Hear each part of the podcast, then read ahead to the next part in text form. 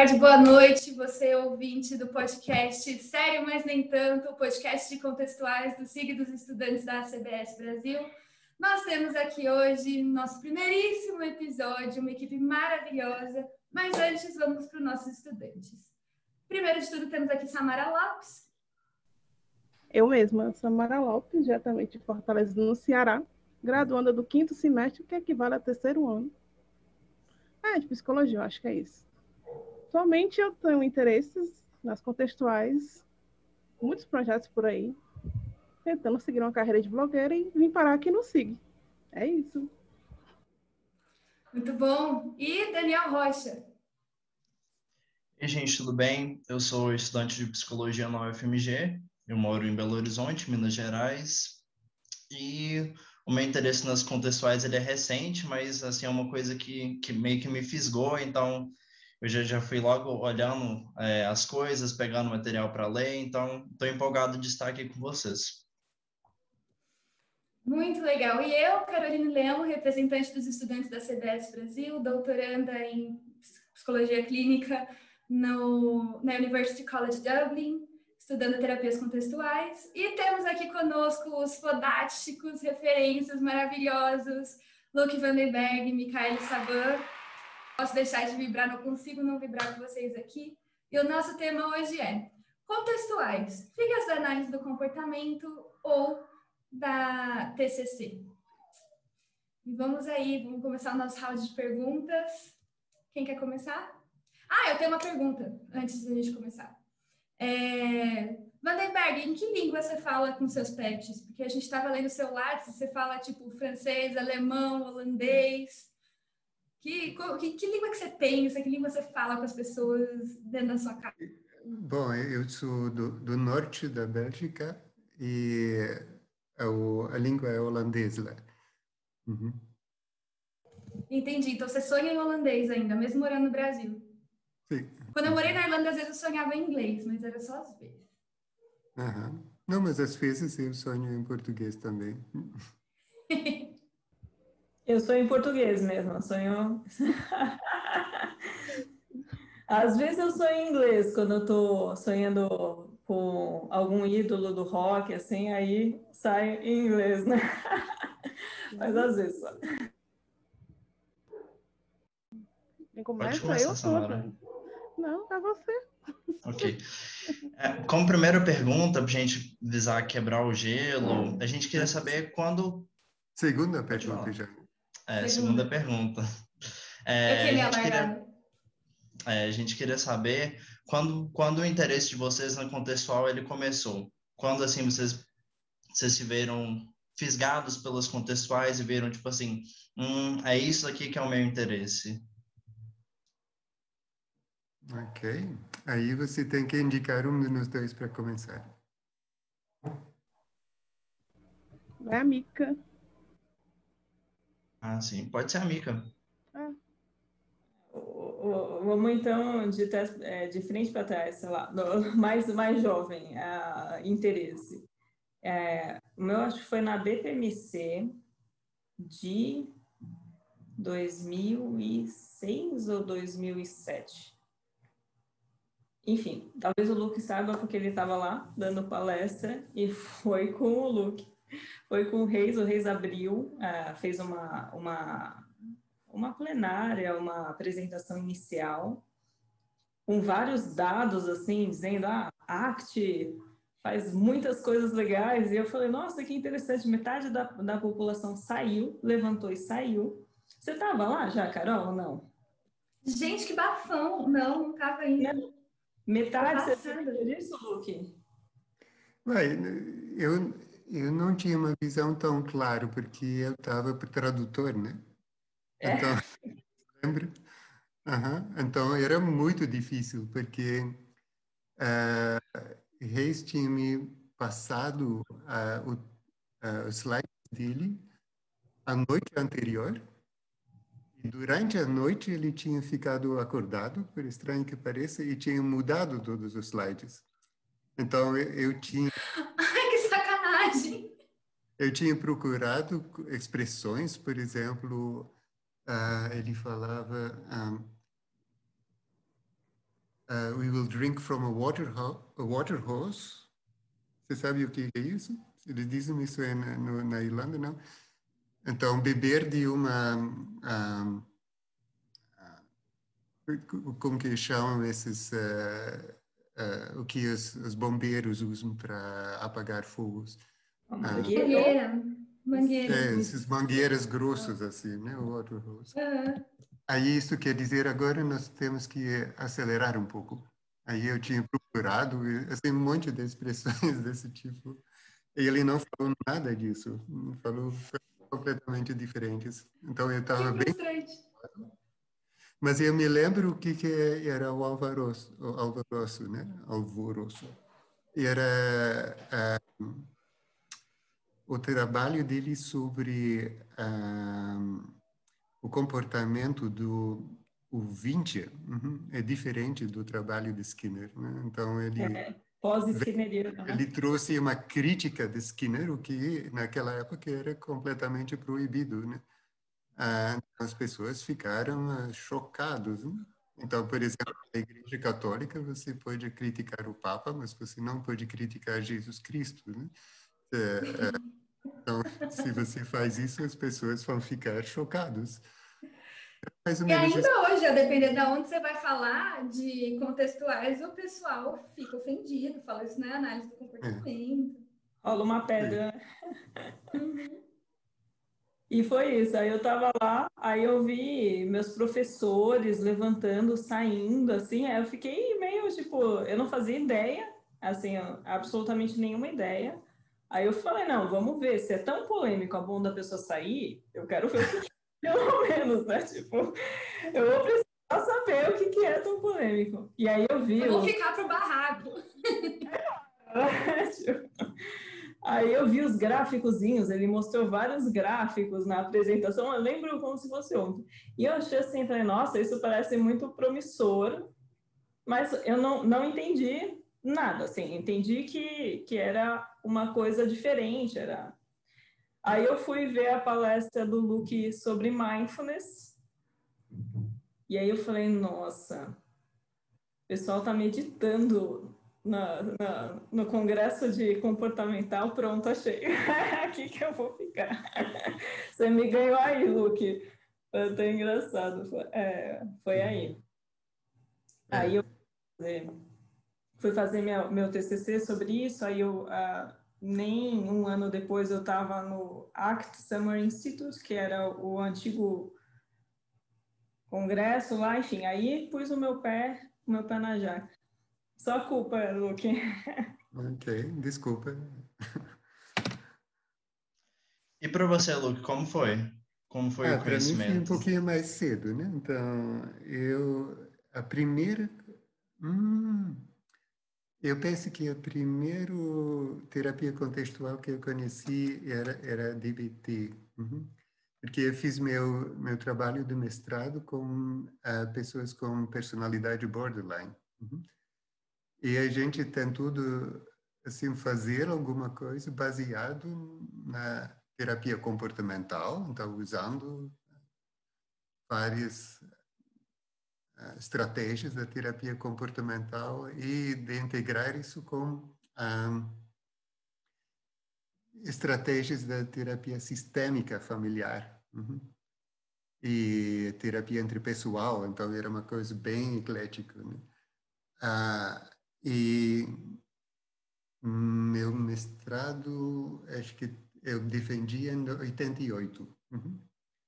Aí em 87, quando tudo estava assim, o básico estava pronto, eu estava escrevendo, fazendo a pesquisa de literatura.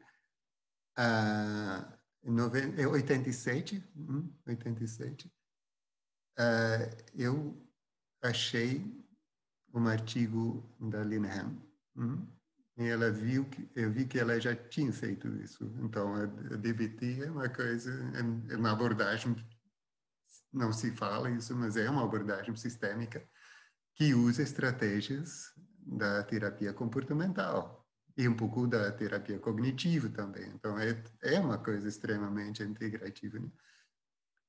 Aí, ainda entrou na minha revisão da literatura, mas não influenciou mais meu trabalho.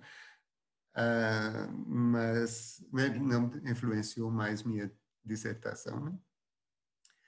Uh, vem alguns anos atrasado para mim, para eu pegar carona nisso, mas aí eu estava interessado. E alguns anos depois, um, eu encontrei com um analista do comportamento. Naquela época, analistas do comportamento na clínica eram muito raros na Europa, agora tem mais, mas naquela época era uma seita muito, muito específica. E um belga, né, que estava trabalhando na, na psiquiatria com esquizofrênicos, uhum, e que usava a análise do comportamento. Ele era skinneriano, assim, de carteirinha. Uh, ele se chama Werner Matheus, agora ele deve ser velhinho, velhinho, eu não vi ele em 30 anos. Um, e ele tinha um, um, livro da, de Neil Jacobson. E dentro desse livro tinha um capítulo sobre ACT, que não se chamava ACT ainda, né? se chamava Terapia Contextual e, e FAB. Uhum.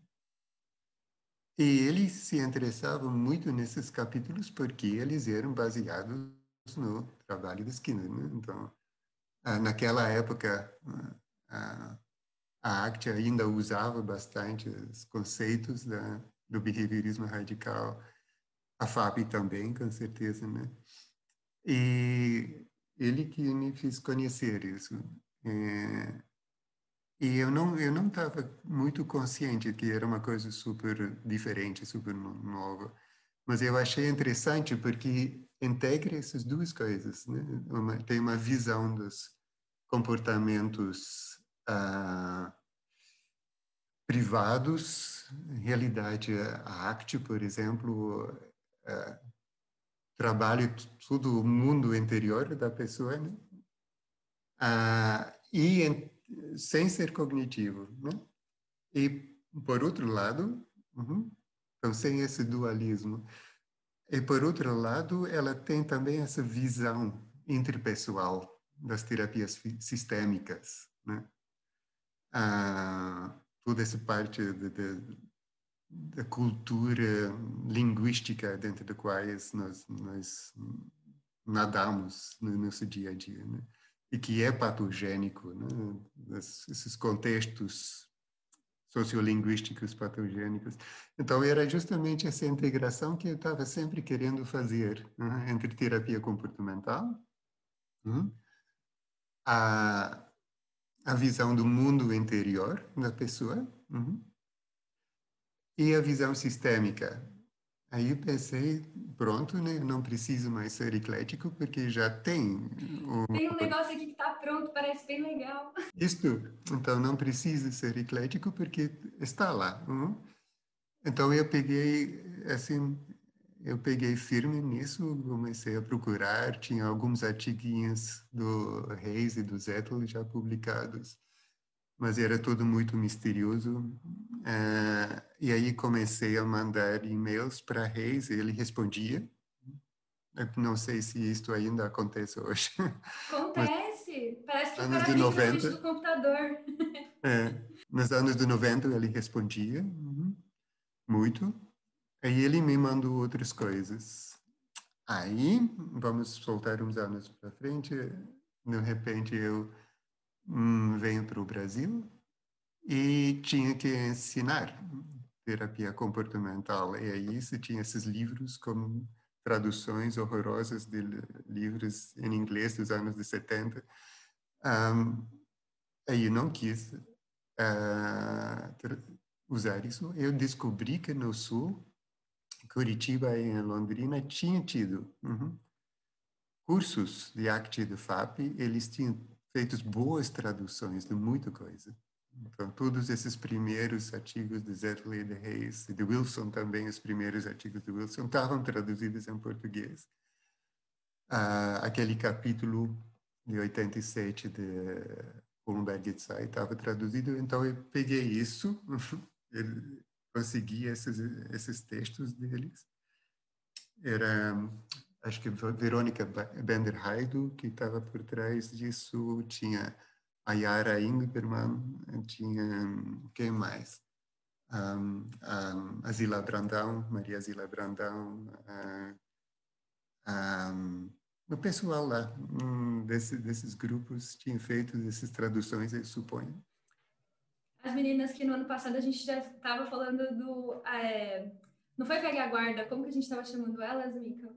Sim, Quase, guarda. É, mas acho que velha guarda entra, né? Essa primeira geração aí. Isto, aí eles tinham esse, elas tinham esse material, então eu peguei isso para ensinar. Aí, a partir daí não tinha mais volta. Nossa, Mas você ensinava contextuais ou era é, terapia clínica comportamental? Hum, era, era ACTIFAP. Uhum. Os textos que, eles tinham, que elas tinham traduzidas, uhum, esses grupos do Sul, acho que eles tinham dado um curso hum, no início dos anos de 90. E por isso, para isso, eles tinham, elas tinham traduzido todos esses textos, Wilson, de Reis, Zettel e aquele capítulo do Kuhnberg Tsai. Então, esse era o meu material para dar aula. Gente, que massa. Foi só uma, ele deu uma aula, falando tudo que ele falou foi uma aula. Tô aqui passada. Pegando carona em toda essa história tão maravilhosa que você contou, afinal de contas, qual é a base filosófica das contextuais? tipo é, behaviorista, beckiana, interbehaviorismo, zen budista, na visão para vocês dois, para Luke, para Micaela, para vocês, qual é a base realmente das contextuais, base filosófica? Uhum. Porque, assim, é, há muito, é muito contestado isso. Alguns, não, mas isso é Beck, não, isso é Skinner, isso é Skinner, então vamos tentar colocar, assim, uma resposta. Qual uhum. é a base principal? Pode falar, Luque. Eu? Ok. Bom, quando você assim escutava o pessoal falando, então, tanto Combe quanto Reis, nos anos, uh, fim dos anos 80 início dos anos 90, você viu que eles vêm, que eles se consideravam um pouquinho como rebeldes da terapia cognitivo-comportamental. Então, a base deles era cognitivo-comportamental. Né? E a, o Kohlenberg, por exemplo, até o fim, quando, enquanto ele dava aula, o primeiro livro que ele indicava era a, a terapia cognitivo da, da depressão, de, de Beck. Uhum. E, e, tem bastante FAP nisso. Né? Então, nesses primeiros obras de, de Beck, tem esse, esse jogo onde o, o terapeuta usa as distorções que o cliente faz em relação com o terapeuta. Usa aqueles para fazer intervenções. Então, tem um pouquinho de FAP lá dentro. Uh, mas ele não acreditava naquele uh, no, no, modelo cognitivo. Né? Ele não acreditava que o que funciona para o cliente melhorar é que você que tem que identificar crenças subjacentes, você tem que uh, desafiar as crenças subjacentes, que você tem que debatê-los e trocar eles para outros. Né? Isto não. Então, a maneira de trabalhar da terapia cognitivo-comportamental, sim, mas não eles não acreditavam no, na explicação teórica, no modelo teórico. E ao invés disso, uhum, eles colocaram esse jogo de evocar comportamento clinicamente relevante e, e reforçar melhores sistematicamente. Né? Então, esse uh, responder contingente, que é uma ideia skinneriana puramente skinneriana, né? Então, o modelagem, né? o shaping, né? De novos comportamentos que vão ajudar a pessoa no, no mundo lá fora. Então, é mais ou menos isso. Ah, então, basicamente, era, foi uma rebelião dentro da terapia cognitivo-comportamental que se afastou da, da base filosófica. Uhum. Esse racionalismo de você tem que mudar as crenças, uhum. Aí depois o comportamento vai mudar. E isto foi rejeitado. Uhum. Então, realmente não é beckiano. Né? A maneira de trabalhar é muito similar, mas, mas a, a base a teórica é, é, é, muito diferente. E agora Reis também é, vem da, a, da terapia cognitivo-comportamental e não acreditava na, na teoria. Muito, é uma história muito similar, né? Então, na, nos primeiros capítulos tem às vezes um comentário assim no sentido de que ACT é um, uma terapia para pessoas que já passaram por terapia cognitivo comportamental e não melhoraram. Uhum. Porque a, a, a ideia básica é que você que não adianta. Isto é o que ele escreveu lá no início, né? anos de 80 que você não resolve se não ajuda a pessoa a trocar crenças irracionais para crenças racionais. Uhum. Porque essas crenças racionais são racionais de acordo com você, talvez, ou de acordo com a sociedade, sei lá. E não necessariamente vão ajudar seu cliente. Né? Pelo contrário, vai colocar, uh, fechar ele numa outra forma de rigidez. Né? E principalmente quando esses outros, esses pensamentos e essas crenças racionais funcionam bem, para a pessoa é pior ainda, porque aí seguir essas regras vai ser reforçado ainda mais. Aí ele vai mais rigidamente um seguidor de regras. Né? Então, o que, que é importante? O que, que é a diferença, então, entre a terapia cognitivo-comportamental e a, e a ACT? É que ao invés de debater e trocar né? uma crença para a outra, uhum. a pessoa aprende a lidar de uma maneira flexível com as crenças e ver que as crenças são nada mais que crenças. Uhum. Ela pode usá-las né? Se, se quer, se quiser, mas que o que realmente vale a pena são seus valores, né? Então não não suas crenças. Tem que, e quando a gente. Você não pode acreditar demais, não pode acreditar nas suas crenças, é isso. Sim, e quando a gente estuda RFT, é, fica muito claro né, que todo, toda a nossa história de linha de pensamento, né, simplificando assim, ela tem um porquê de ser. Né? Então, quando, quando os cognitivistas falam, ah, é, não estou metendo pau, tá? É só porque eu venho de outro lugar, então para mim sou estranho houve ah, as crenças irracionais, porque quando a gente olha para a história do indivíduo, tem um porquê de ser, tem uma lógica que acompanha. Né? A gente pode pensar, nossos pensamentos podem ser bizarros, mas não necessariamente aleatórios. Né? Eles são históricos, né? Eles não são aleatórios de forma nenhuma. Eles podem ser meio arbitrários, né? Vendo de uma outra perspectiva, mas não, né? Sim, ah, sim. É, Luke, gostei muito da forma como você colocou as, as interfaces aí. Eu acho que às vezes a gente confunde um pouco as coisas quando tem quando tem essa questão de time de futebol, é, cognitivismo, behaviorismo, contextual, a gente pode criar um outro nome aqui, fazer nós um, um novo time, sei lá né?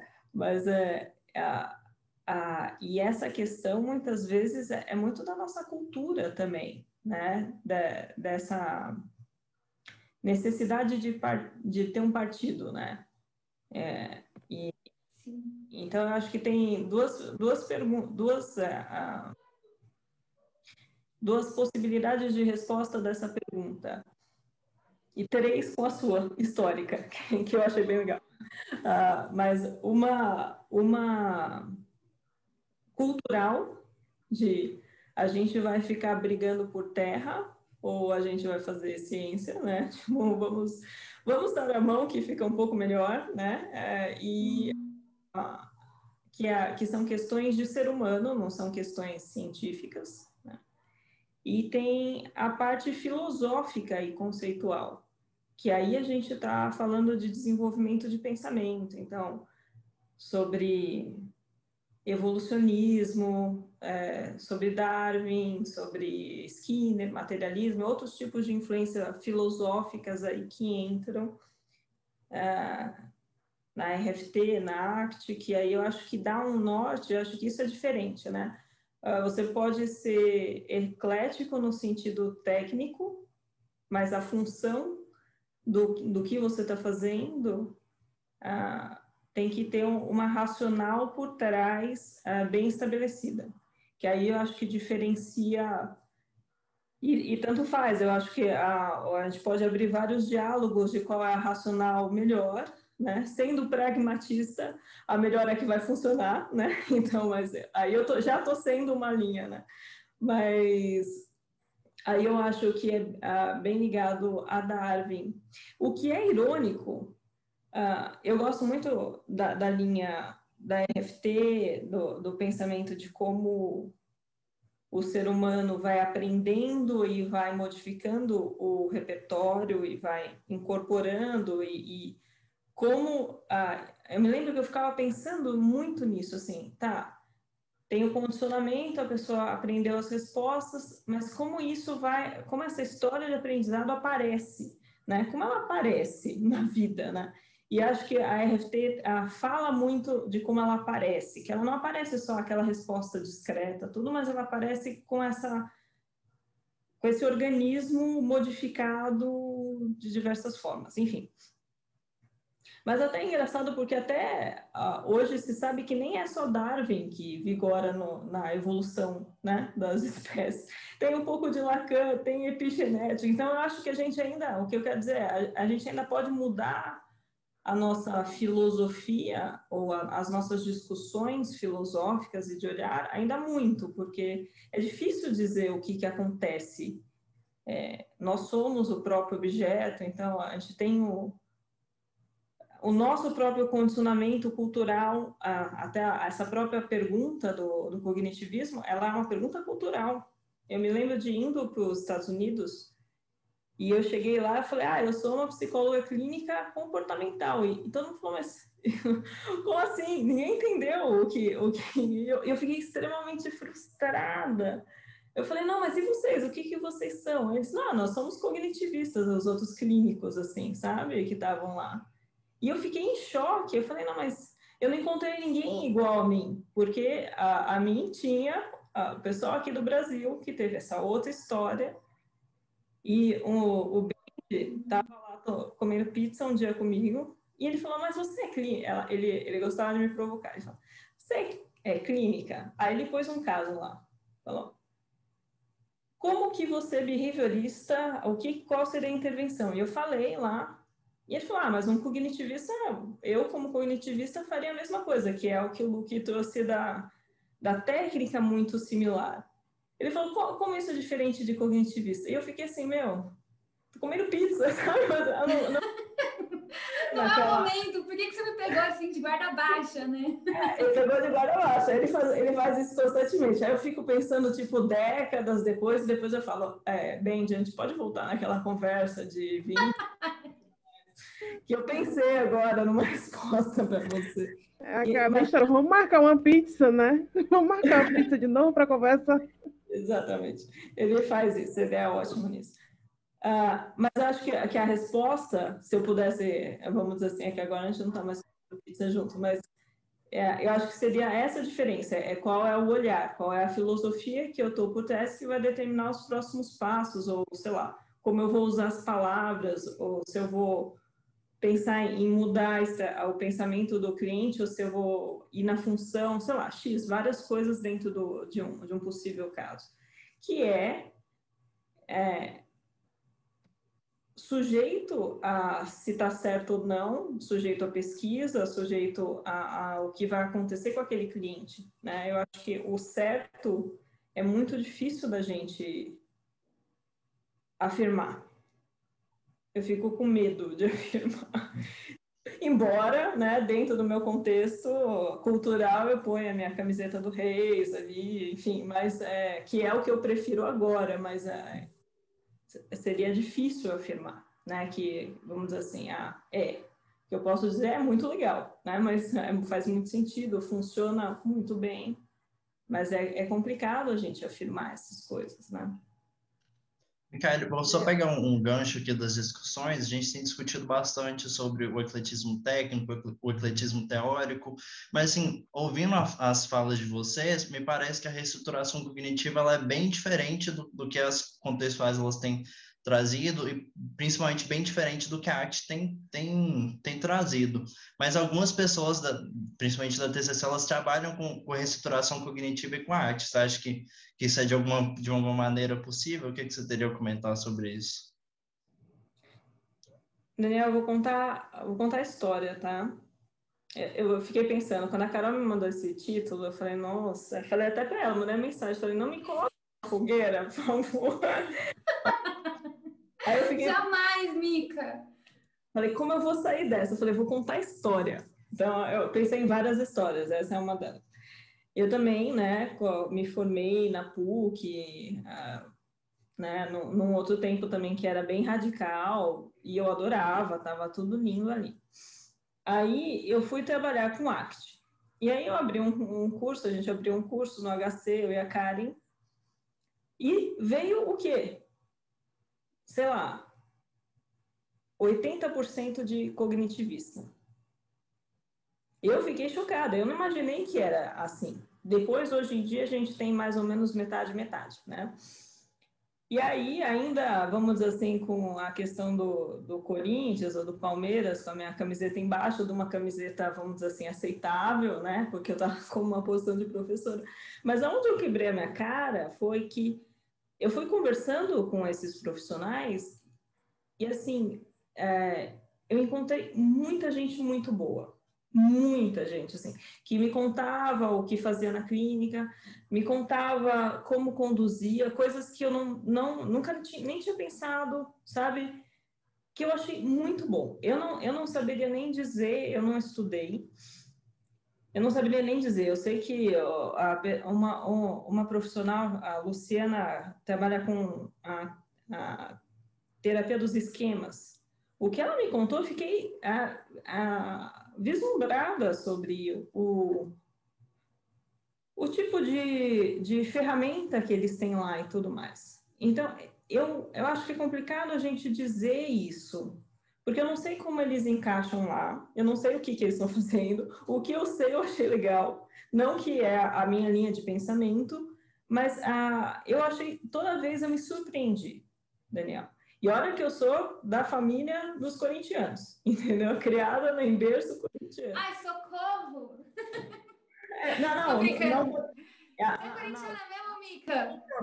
Eu não, não, não, não ligo para futebol, foi para fazer uma metáfora povo brasileiro. Enfim, é, mas o que eu quero dizer é isso. Toda vez eu me surpreendi com os profissionais. Então, eu não sei, é, precisaria estudar a fundo o que eles estão fazendo para dizer se realmente ah, é, é, é um ecletismo improdutivo ou produtivo. Entendeu?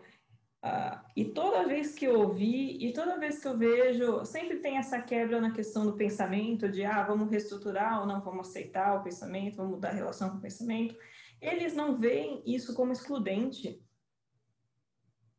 Isso é, isso é muito interessante. É, talvez eles sejam mais flexíveis do que nós, entendeu? Sim, sim, sim. Posso pegar um gancho lá? Por favor. A, a DBT sempre tive dificuldade de ser aceito na, entre os behavioristas radicais, né? A ACT e a FAP, cara, nos anos 90 era aceito, e depois começou a ser criticado. Uhum. Um, mas a DBT sempre teve dificuldade. Uh, e eu acho que ela no Brasil foi aceito mais rápido pelos beckianos, pelos terapeutas cognitivos, do que pelos terapeutas analítico-comportamentais. Eu vi, quando eu olhei os programas desses uh, congressos no Sul, desses uh, congressos de terapia cognitiva, começaram a aparecer bem cedo uh, trabalhos sobre DBT, e a partir de um certo momento a ACT começou a aparecer também na, entre os, foi um fading é, entre, gradualmente entrava na terapia cognitivo e uh, quando vocês a, a Micaele pessoal da, da, da, sua geração uh, reintroduziu a ACT uh, na, na BPMC, nesses eventos, ela tinha, ela tinha quase morrido. Uhum. Ela tinha sido tão criticado dentro da, dos meios de ataque né, da terapia analítica comportamental que quase tinha acabado.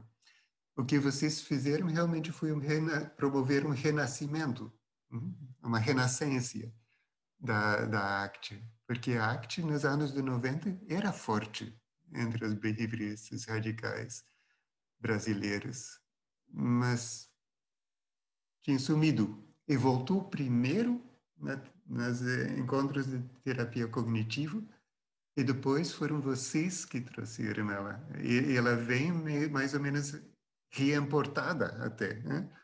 do, do Canadá, do, da Irlanda. Uhum. Ela ela tava, ela foi tão profundamente tão assim, eficazmente eh, eliminada no Brasil que ela teve que eh, que ela precisou ser reimportada. É curioso você falar isso, Luke, porque é, ano passado, organizando um congresso, o contato que eu tive com contextuais foi é, geração da Mica, né, essa geração de professores, quando eu comecei a ler, comecei a estudar, encontrei você, encontrei o pessoal do Sul, eu fiquei, gente, mas cadê? Né? Você estava falando dos textos que todo mundo traduziu, esses mais clássicos do comecinho, cadê esses textos que eu não tive acesso? Tipo, as pessoas, tudo, eu aprendi arte em inglês, né? Arte, frase, é. né? Muito, muito do que eu leio. A FT, então, me fala. Sim, é... mas tinha, tinha muita coisa para traduzido. Uh, eu, eu me lembro... A gente usou uma, um, uh, um protocolo de pesquisa. De, ouvíamos, quando foi isso? Acho que foi em 89. Uh, em Rino, houve uma pesquisa usando, uh, verificando a eficácia da ACT para agorafobia.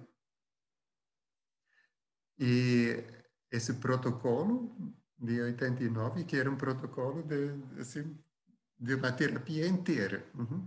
Então, você sabe, para fazer pesquisa sobre eficácia de um tratamento,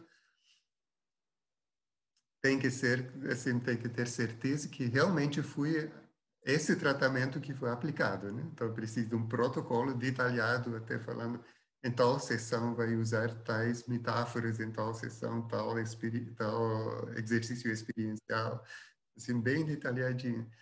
E o pessoal do Sul traduziu ali inteiramente em português, muito bem feito.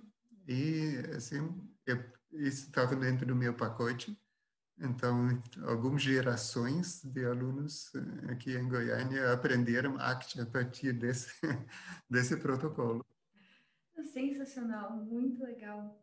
E por que vocês acham que isso acontece? Por que vocês acham que os cognitivistas aceitaram melhor os contextuais, sendo que a gente tem, né, como terapeutas contextuais, aquele pé enraizado no behaviorismo radical?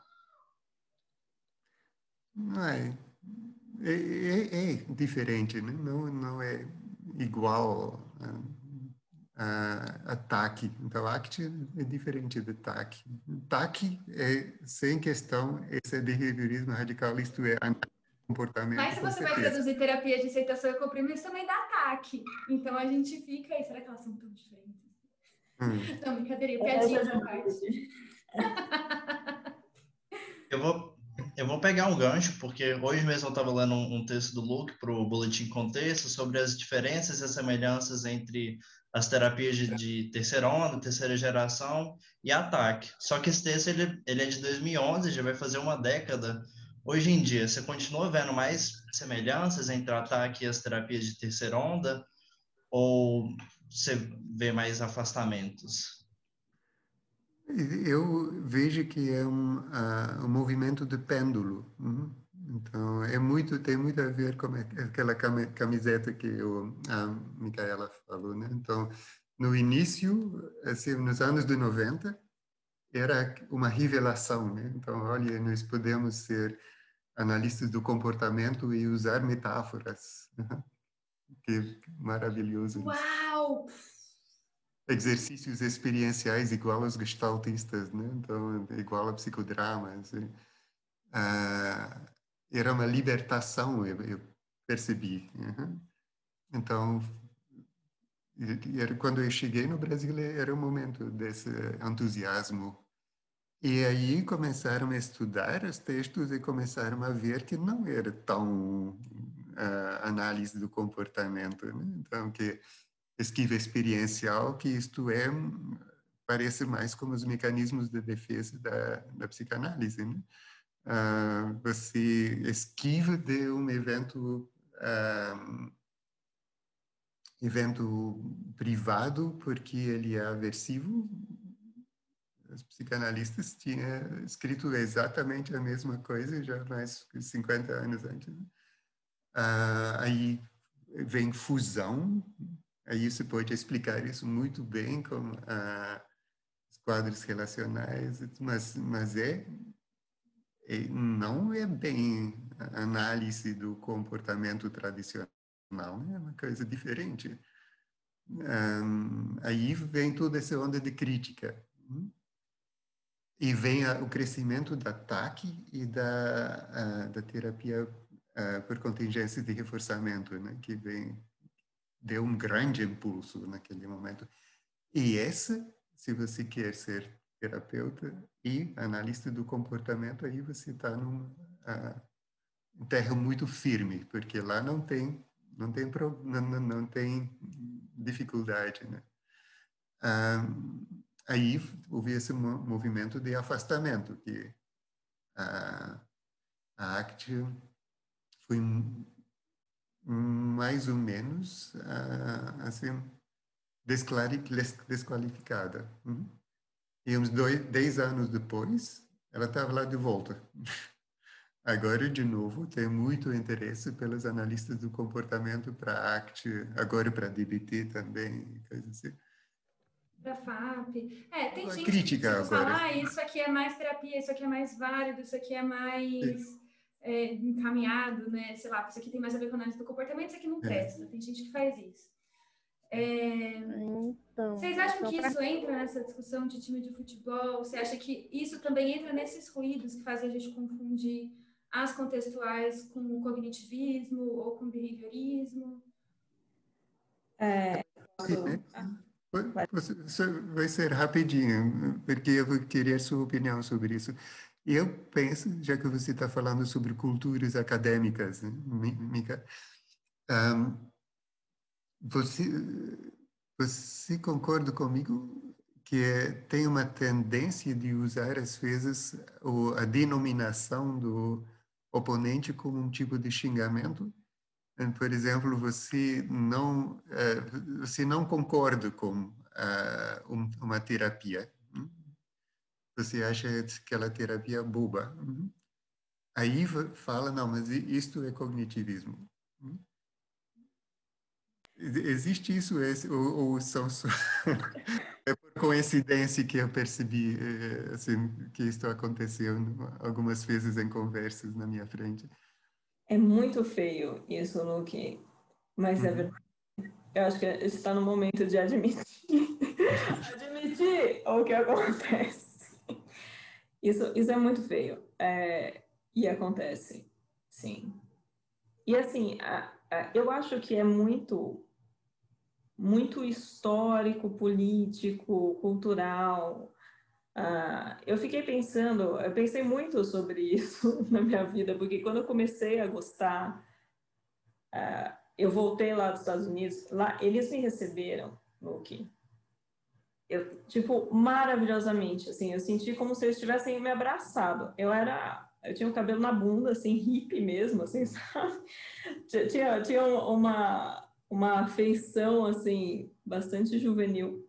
E, e eu me lembro de estar parada na fila do almoço e vir a Jack ah, você que é brasileira, me abraçar, me convidar para um café da manhã, me perguntar como que tá sendo as coisas no Brasil. Sabe, sabe tipo, um negócio, me dá um nível.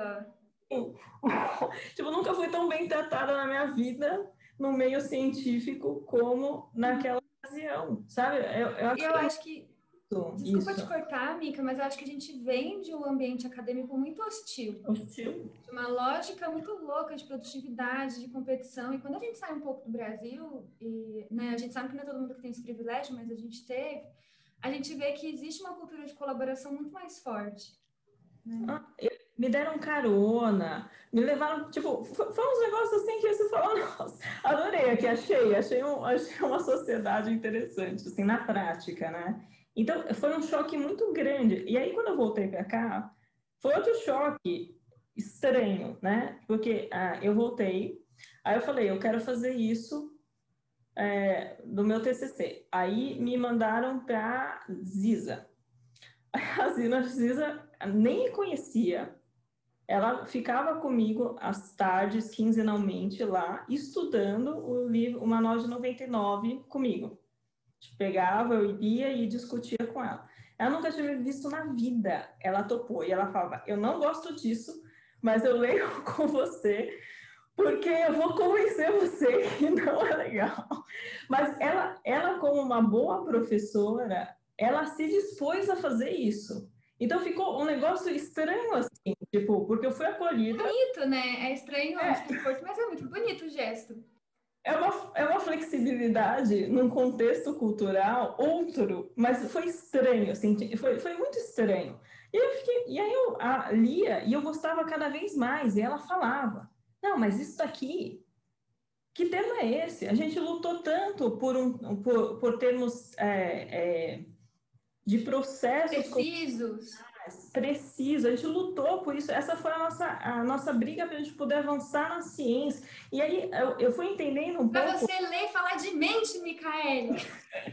Não, ela brigava comigo nessa... Eu assim, nossa, a mulher tá brava e eu não tava nem entendendo por que, que ela tava brava, assim, sabe? Eu tava nem entendendo mesmo. E, a, e isso aconteceu é, em, em diversos ambientes mas ela fez isso por dois anos comigo. A mulher se abriu assim para o compromisso com o aprendizado, entendeu? Independente do que quer. Então, é, fica é difícil, mas eu acho que tem essa, essa história de, da, dos behavioristas terem lutado pela ciência, para poder é, desenvolver é, de precisão, que são realmente muito importantes. Eu acho que isso é honrado com a RFT de uma forma muito interessante.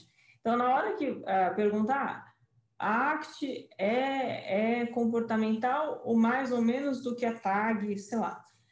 Aí eu vou, vou pôr a minha camiseta do resto, tá? Luke. Aí você me vigia se eu, se eu tô sendo ofensiva ou não, também não é a minha ideia. Uh, mas eu acho que é muito comportamental. E eu, e eu falava isso para ela, falava, mas a gente está pensando numa mudança verdadeira, a gente está pensando em função de comportamento. É, na hora que a gente fala de skill experiencial, é, e, e, eu achava isso, acho isso uma das coisas mais fantásticas da Actia, em vez de eu trabalhar uma situação em que o cara tem medo, aí a outra situação que o cara tem medo, a outra, a outra, porque eu não trabalho exposição ao medo em si, vamos fazer uma economia, sabe? Vamos fazer uma economia técnica. Tipo, você está trabalhando as relações é, de estímulos, sabe? Tipo, isso mais, tipo, é, mais comportamental do que isso, não sei o que seria, entendeu? Você trabalhar com a classes de estímulos, classes de resposta, relação entre as classes, é, eu não vejo nada que seja mais puramente, sabe, utilizando esses conceitos que foram quase extraídos né, do, do solo da ciência, sabe? eu não sei o que seria mais. E eu falava isso para ela, ela falava, mas por que tem que usar essa palavra? Mas eu acho que é como as pessoas entendem no, no mundo, né? Fora da, da, nossa comunidade. Mas, enfim, eu acho que tem uma justificativa. Briga pro mentalismo, né? Se a gente quer conversar, a gente precisa traduzir. Né? A gente precisa falar na língua que as pessoas falam. Também a ideia né, de estar aqui conversando com vocês agora de um jeito um pouco mais nós é isso também, né? Porque até dentro da própria comunidade científica a gente tem algumas dificuldades, algumas limitações. Então, imagina com pessoas que vieram para a psicologia, não porque elas gostam de ciências, mas porque elas querem ser cuidadas. Né? Então, eu acho que, eu acho, se a gente tem, né? Eu sei que a discussão entre vocês dois, mas enfim, não consigo ficar quieta. Qualquer coisa a gente edita isso depois. Não, mas, é, se a gente tem uma noção do, do chão onde a gente está pisando em termos filosóficos, da função do que a gente está fazendo, muito pouco importa o nome que a gente está dando para aquilo que a gente está fazendo, porque a gente tem essa precisão funcional. Então, a topografia pode ser um pouquinho diferente, se isso for a coisa melhor para a pessoa que está recebendo o, o, o, cuidado, né?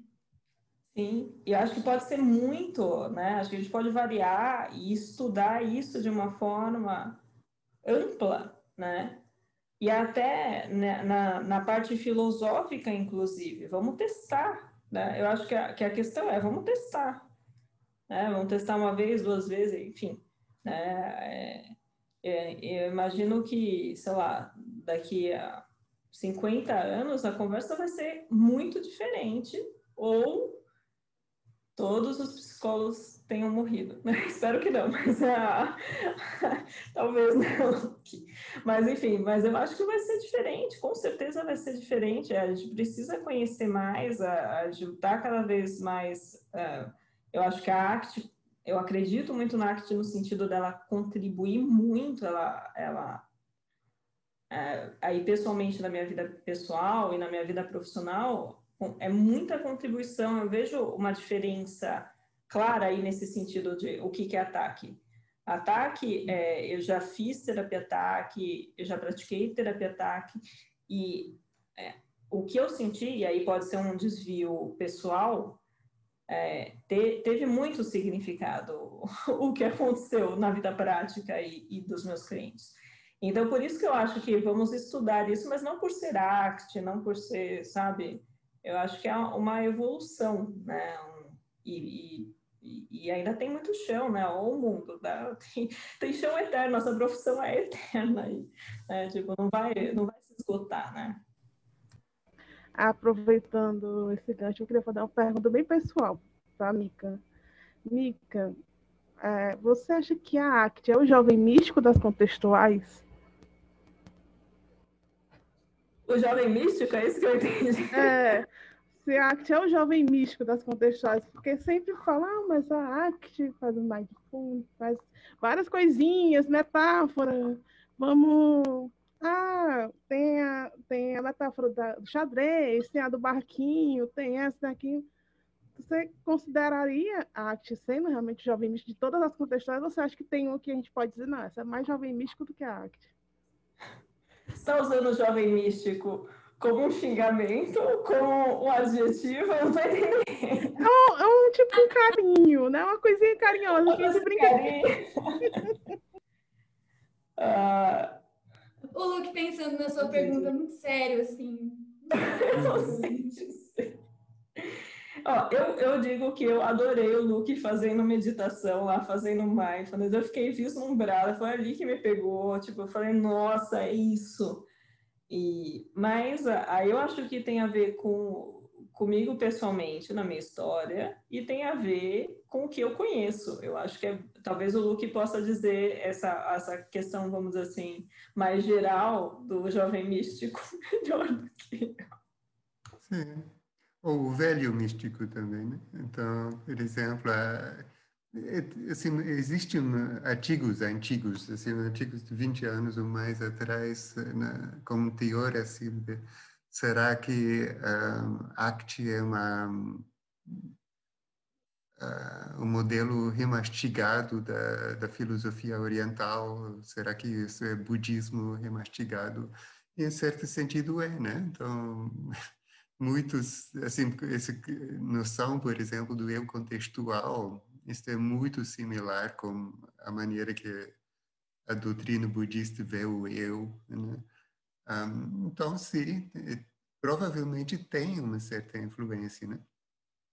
Um, um dos então, tudo bem, né? No próximo, no próximo, no primeiro, na primeira CBS presencial, a gente pode fazer aquelas fitinhas de santo e colocar, em vez de fazer aquele crachazinho do, do, do, da CBS Mundial, a gente faz a correntinha do Jovem Místico Brasileiro, contextual. Por, por, por exemplo, na, na ABPMC, na, na, reunião mundial, tem essas fitinhas, né? Sempre tive. Uhum. Sim, é, é que é no crachazinho, muito, né? Parece muito como essas fitinhas. É, parece, assim. parece muito como essas fitinhas do, um, uh, ah, do Senhor do Bom Fim. Sim. Então, tem alguma coisa mística Uh, aí, mas quando você vai para DBT é mais forte ainda, né? Uh, a mente sábia. Ligação com as tradições uh, contemplativas budistas e, e cristãs também, né? E tem certo, tem, tem com certeza essa, essa parte. mas eu vejo que a ACT tem um outro lado que é muito mais forte, né? Esse lado científica, essa busca de, de verificação, assim, o que que eles investem no, uh, na pesquisa é uma coisa terrível. É, é difícil você fazer pesquisa sobre o que é o processo né, terapêutico, né? Já é difícil de fazer uma pesquisa sobre eficácia mas eles querem ir além disso, eles querem ir para o processo, né? o que acontece na terapia que faz ela funcionar. Eles buscam dados duros, dados bem concretos para isso. Um, então, sim, eu gosto muito desse lado místico, mas uh, eu penso que na ACT, em realidade, a parte científica é muito mais forte. É, vale lembrar. mas nem tanto. Né? Vamos mais para cá. Vale, vale lembrar que o Reis, lá em 1980, já estava já tava estudando a espiritualidade, como que, o, como que, em termos comportamentais, a gente explicaria isso. Fazendo, assim, já, já encaminhando para o final, tem duas perguntas para ambos, né? O que, que vocês acham que um bom terapeuta contextual faz? E pensando no futuro, qual seria a psicologia dos sonhos para vocês? A psicologia que vocês colocam a cabeça é, de noite no travesseiro e vocês pensam, tipo assim, nossa, eu queria que a psicologia fosse assim. Principalmente a psicologia no Brasil, tem uma, tem uma diferença, né? Não vale falar em holandês, hein, Luke? Pode pensar em holandês, mas por favor, responde em português. Esqueci a primeira pergunta das duas. O que um bom terapeuta contextual faz? Oh, Tá, ele, ele ajuda a pessoa, né? Eu acredito 100% na psicoterapia como uma profissão de ajudar né? pessoas que estão travados, pessoas que vida, geralmente eles chegam no consultório com uma, alguma coisa parada na vida deles, né? Alguma coisa que travou e não vai mais para frente. Sexualidade, pode ter ser a espiritualidade, as relações familiares, o papel deles como pai, mãe, sei lá, profissional, alguma coisa trava. Né? Ou a história sobre quem eles são, que é, a identidade deles, que, que, que pessoa sou eu, o que, que eu quero da minha vida, alguma coisa travou, né? Eu penso que o, a, a função de um terapeuta contextual é de ajudar a pessoa a destravar né? e ir em frente e eu não acredito tanto em eh, assim que o terapeuta depois tem que acompanhar a pessoa de achar o bom caminho. Eu penso que o essencial para mim, né, essa é a minha opinião, é se destravar. Aí a pessoa vai em frente sozinha. Esse eu penso que o terapeuta contextual pode fazer isso muito bem, porque tem aquela visão dos relacionamentos, do que, que é um, da história da pessoa, da, das, das, coisas, as, eh, as, os impedimentos para mudar o presente. Uhum. Tem, tem toda essa visão complexa é, que te permite de tanto trabalhar com a, a, a, experiência interior, onde coisas podem travar, quanto as relações sociais, a cultura familiar, ou até a cultura mais ampla, que, que coloca a pessoa num caixa, numa caixinha, ela não consegue sair de lá. Um, isto eu penso que é a tarefa do bom terapeuta contextual. E sobre a psicologia dos seus sonhos, como que seria a psicologia dos seus sonhos? A gente pode passar para a Micaela também, deixar você pensando nessa, pedir para ela responder. E para você, Micaela, é, o que um bom terapeuta contextual faz? É, eu concordo bastante com o que o Luke trouxe. Eu acho que é, esses travamentos, principalmente com interface de cultura familiar, cultura, né, história, esse, isso eu acho é, achei lindo aí, não teria como falar de outra forma. É, é, e o que, eu, o que eu gosto de ser como terapeuta contextual, que eu acho que isso talvez responda uh, um pouco disso, eu acho que a gente tem muita liberdade e acho que essa liberdade permite a gente se conectar muito com a pessoa. É, eu, eu adoro o que eu faço, eu sou suspeita de dizer, mas eu trabalho com meus clientes, eu, eu falo, nossa, eu, tipo, eu tô tendo acesso ao mundo, assim, sabe? E a pessoa, tipo, é, eu acho, assim, muito incrível é, ver acontecendo, né? Porque uma coisa é você estudar teoria de aprendizagem, como, a, como as coisas funcionam, outra coisa é você ver aquilo, né? E, ou você vê, não saber, e de repente você se entende, entende com a pessoa e, e trilha um caminho aí com a pessoa. Então, eu sou, eu sou bastante grata às pessoas com quem eu trabalho, assim, sabe? Eu, eu me divirto com elas, eu, e é, eu acho que essa liberdade é muito importante para que isso aconteça, sabe? É, eu, eu gosto, eu posso até dizer que, assim, no sentido cristão, eu, eu uso, assim, sabe? Porque você acaba conhecendo tão próximo que, que você é, é, intrinsecamente, né, a, a, se vincula de uma forma muito peculiar com que, que na vida, né, na, na, sociedade a gente geralmente não, não faz isso, né, não, sei lá, com os amigos, não sei. Mas isso, isso eu acho que é muito gratificante. Aí eu não sei dizer se isso é só da, da contextual, mas eu acho que é contextual por essa característica de jovem místico aí, que, que dá essa pulseirinha de aval de vamos lá, né, vamos poder fazer. Eu acho que isso facilita, né, sem ser irresponsável, né, por conta de toda, de toda a parte teórica, filosófica, todo o estudo que a gente está fazendo junto com a pessoa, isso não se torna irresponsável. Então, isso não é uma ciranda aleatória, né? A gente tem um porquê também de estar tá fazendo isso, de ter essa conexão, existir um uma racional terapêutica por trás, né? Tem um propósito muito, muito especial para aquela pessoa, sabe? Isso tudo é, é muito legal de, de trabalhar. Né? E a sua psicologia dos sonhos? Desculpa ter te cortado. Vai, Luke, o Luke, Luke responde.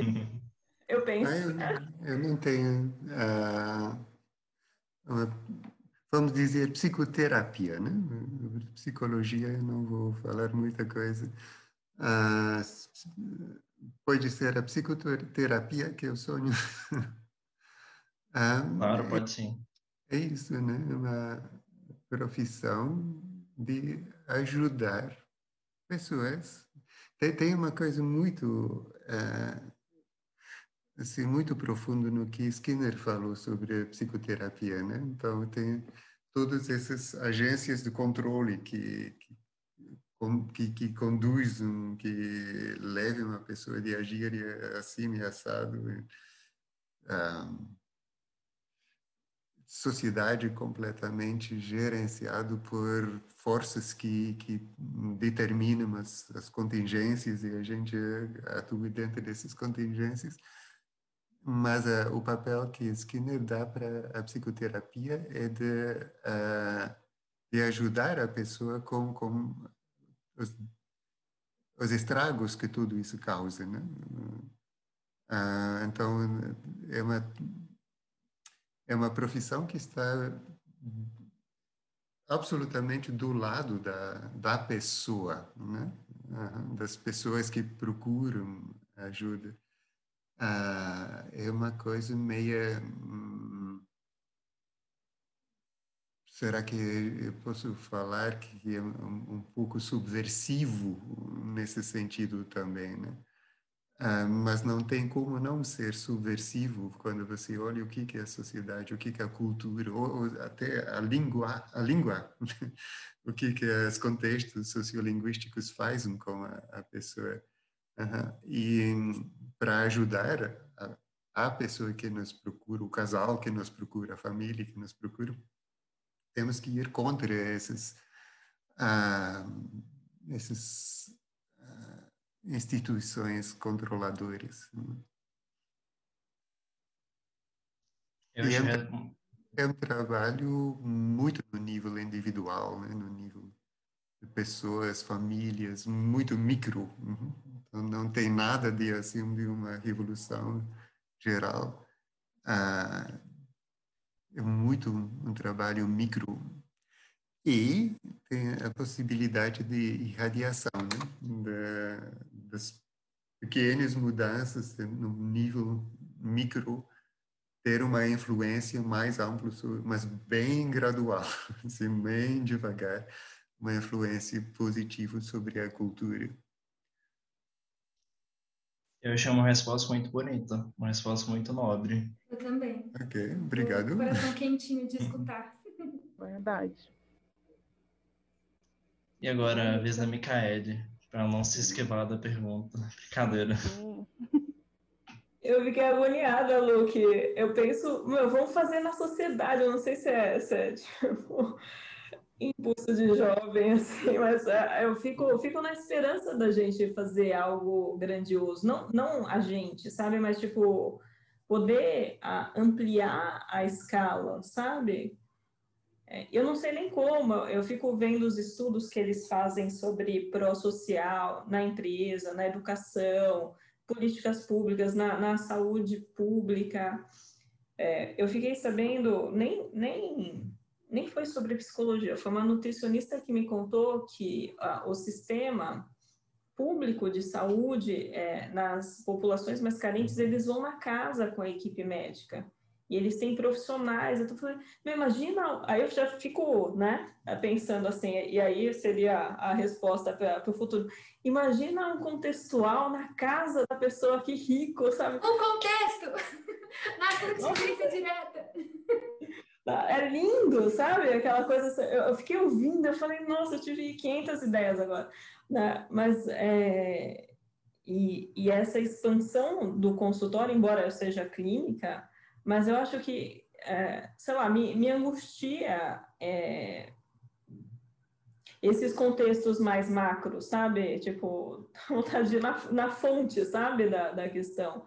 Eu não sei a, viabilidade, obviamente, disso, né? Mas eu não sei, Luke. Tem, tem uh, terapeutas contextuais, tem terapeutas ACT que trabalham em grandes empresas Aí a, a, questão vai ser, será que eles vão conseguir uh, trazer, uh, ou será que eles vão precisar comp se comprometer muito com a política de empresas?